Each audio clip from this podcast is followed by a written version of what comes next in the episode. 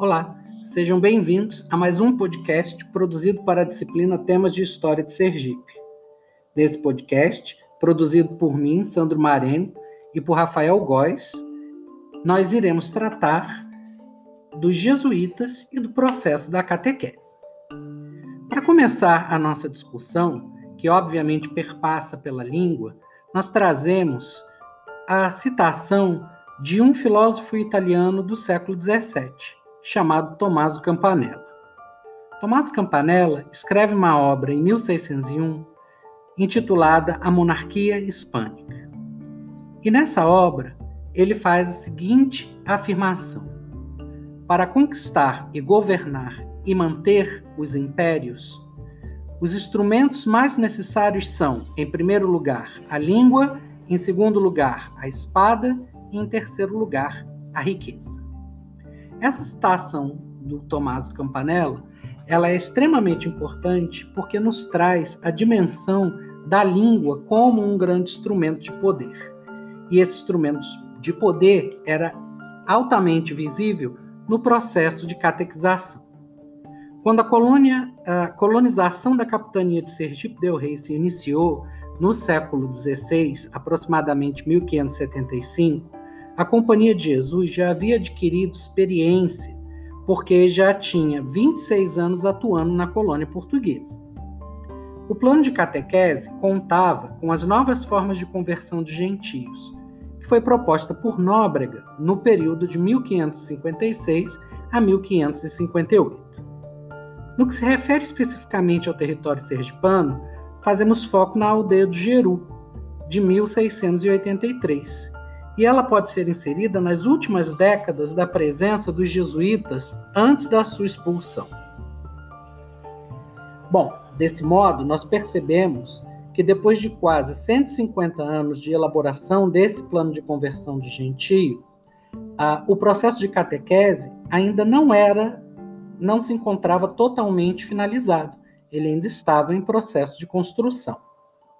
Diante disso, é necessário pontuar que ocorreu uma dinâmica muito maior, um processo que foi sendo construído na prática em cada missão, levando em consideração as especificidades locais.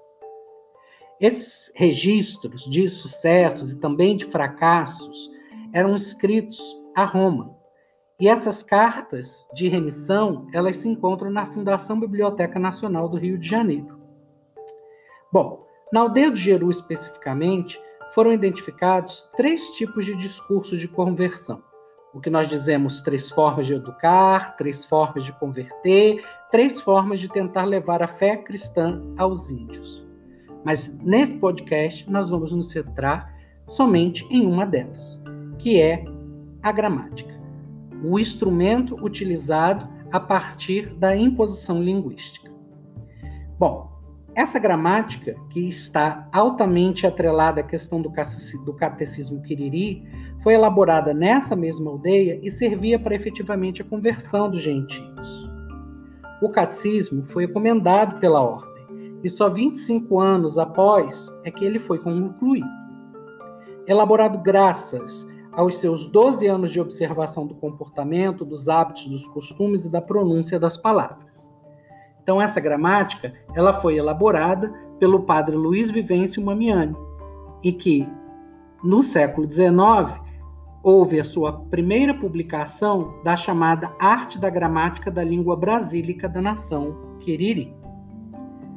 Uma observação que o padre Mamiani faz é que essa gramática não era apenas para entender e falar, mas o seu objetivo seria chegar à raiz da língua o que é curioso, porque o padre nunca deixou, apesar de se focar na questão linguística, de estudar essas populações.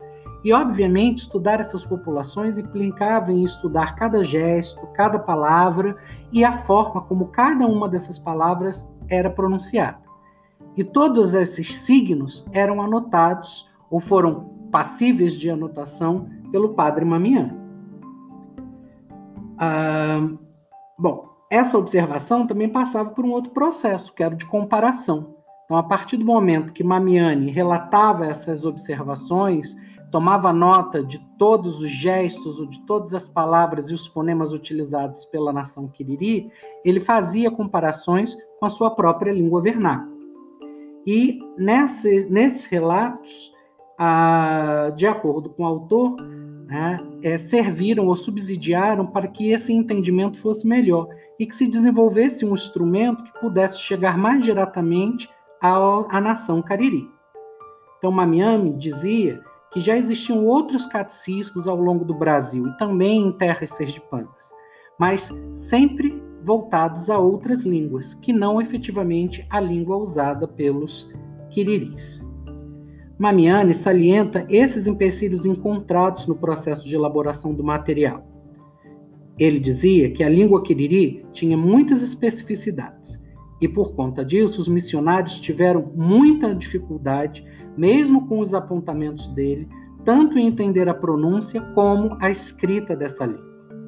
Os empecilhos nessa árdua tarefa foram apresentados no início dessa obra, que se encontra dividida em três partes. Então, a gramática de Mamiani, se, inicialmente, nos apresenta as orações e os princípios de fé.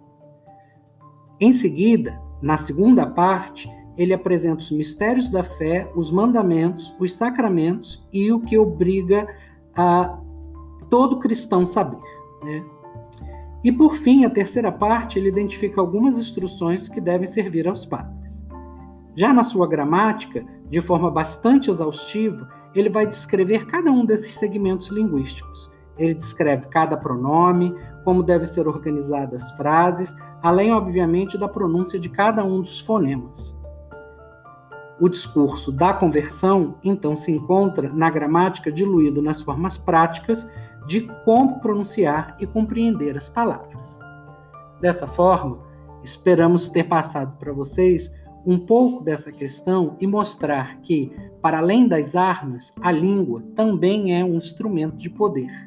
E, obviamente, quando nós pensamos na, nos jesuítas no Brasil e também no processo de catequização das tribos indígenas, nós vamos ver que o instrumento mais valioso foi, obviamente, a língua.